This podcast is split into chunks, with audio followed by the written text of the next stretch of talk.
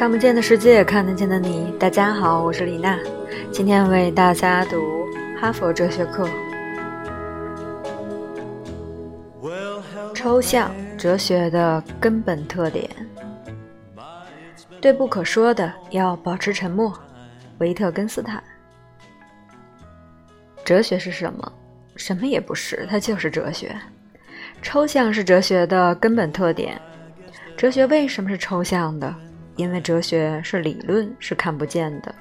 所谓抽象，就是从众多的事物中抽取出共同的本质的特征，而舍弃其非本质的特征。比如苹果、香蕉、梨、葡萄、桃子等，它们共同的特征就是水果。得出水果概念的过程，就是一个抽象的过程。有个大学哲学系毕业生回家后呢，父亲杀鸡煮酒招待他。吃饭时，父亲问儿子：“你在大学里学的什么？”“哲学。”“学这个有什么用？”儿子说：“学了哲学，看问题和别人就不一样。比如，拿咱们桌子上的这只鸡来说，普通人看呀，它就是一只鸡，一只具体的鸡；但在我们学过哲学的人看来，是两只鸡。”除了一只具体的鸡以外，还有一只抽象的鸡。一直听他们谈话的妹妹听了，突然插嘴说：“那好，我和爸爸吃这只具体的鸡，你一个人去吃那只抽象的吧。”这个大学生说的没错，哲学，研究的对象正是那只抽象的鸡。而且，你即使把那只看得见的鸡大卸八块，也找不到这只抽象的鸡。正如德国哲学家黑格尔比喻的，如果你想把葱皮剥开，看看葱的本质是什么，肯定会让你非常失望，因为即使你把整根葱都剥光了，也不会看到葱的本质。可是看不见的东西又怎么去研究呢？正因为此，在一般人眼里啊，哲学研究的问题简直是虚无缥缈，云里雾里，不知所云。于是有人戏称，哲学家的工作不过是在黑屋子里寻找一只根本不存在的黑猫。一些玩世不恭的人更是把所有的哲学家分成两类：一类是对越来越多的东西知道的越来越少，直到他们对任何事物都一无所知；另一类是对越来越少的东西知道的越来越多，直到他们无中生有。哲学就是这样的东西。哲学是研究一切存在之间抽象的相互关系的学科，因为一切存在之间都拥有抽象的同一。这种抽象的同一就是内在结构的抽象同一和外在关系的抽象同一。正是基于这种抽象的同一，使我们有可能感觉到一切存在的存在。哲学所要做的就是阐述这种抽象同一的内容。抽象的概念就是由具体概念依其共性而产生的，把具体概念的诸多个个性排除，集中描述其共性，就会产生一个抽象性的概念，而不是记录事实。所以，哲学不是历史，哲学也不是日记，哲学就是把现实的存在按照逻辑的编程进行梳理的过程。哲学的抽象就是对存在按照自然、社会、生命、物质、精神这样的分类进行划分，看到这些被分类的东西是如何联合和变化的，这些变化是如何引起总体性的运动的。这样一来，哲学就既是对偶然性的把握，也是对必然性的把握；既是对特殊性的把握，也是对普遍性的把握。其最终就是从对普遍性的把握中寻求到最大限度的一致性。所以，哲学有用的是因为它是统一一切学问的万学之学；哲学的无用是因为它不直接致力于解决具体问题。课堂收获：哲学由于其晦涩艰深，而一度成为高度专业化的学术活动。高高居于圣坛之上。然而，我们应该看到，哲学与生活是水乳交融的。应该在一种轻松愉悦的环境中接受哲学，与哲学亲近。下一段内容：哲学的任务。哲学是一剂良药。哲学家呀，必须从感觉世界的洞穴上升到理智世界。哲学家到了理智世界，也就到了天地境界。柏拉图。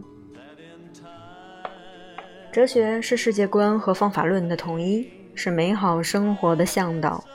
凡研究人生切要的问题，从根本上着想，要寻一个根本的解决，这种学问就叫做哲学。而哲学的主要任务就是真正解决人类生活中的实际问题。只有能够真正的解决问题，才足以证明它是真理。一位年轻的妇女正在安慰她患有晚期乳腺癌的母亲。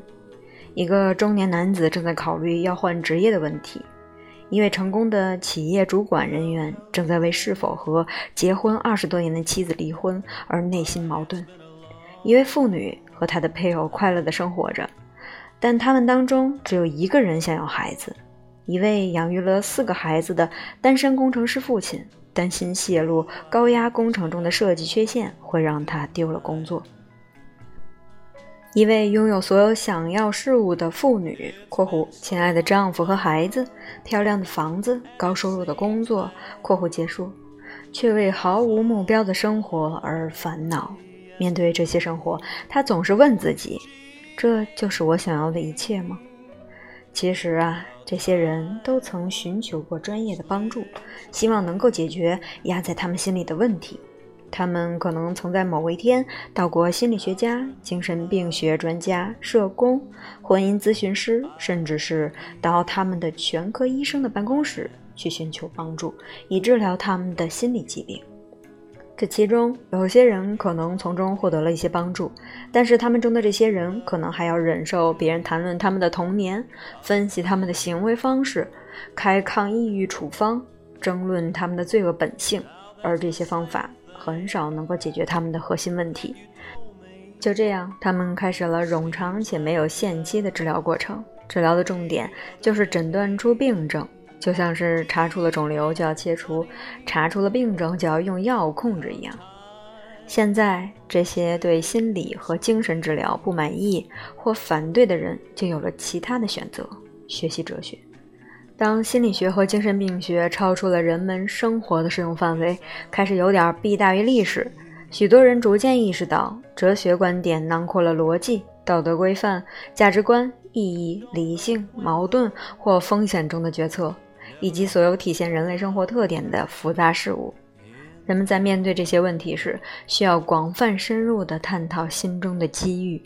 过去，在伟大思想家的帮助下。他们可以形成自己的人生哲学，学习到处事的方法，掌握面对问题时应该如何应对，更加坚实地迈出人生的下一步。所以，我们需要的是与哲学对话，而不是诊断。正如亨利·大卫·梭罗所说：“想要成为哲学家，只有敏锐的思维是不够的，也不仅限于建立一个流派，而是要解决人生的实际问题。”哲学大师施奥古斯丁也说。对我来说，只有那些能够让人们从容地进行哲学思考的机遇，才是对人们有利的。除了哲学生活之外，其他类型的生活都是不幸福的。哲学就是追问智慧，能把握事情的总体框架，又能掌握细节，最后可以准确地预测未来的走向。哲学就是对这种智慧的不断追求。哲学从不认为自己就是这种智慧本身，而只是对它的爱。是达到这种境界的过程，所以在追求这种智慧的过程中，我们会感到很愉悦。再者，哲学要与生活世界联系起来，才能真正的对自己有用。只有自己真的学到了那些东西，才是发现了真正的哲学。所以在用哲学解决问题之前，必须保证这种处理方式适合自身的情况。如果你的鞋子里有颗石子，让你不舒服，不需要去问别人怎么解决。只需要将石头从鞋子中取出来就好了。课堂收获：哲学是无用之大用。当人真正进入哲学世界，才会感到精神的高度愉悦。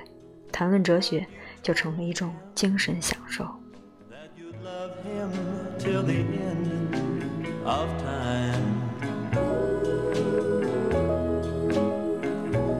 Now that's the same thing that you told me.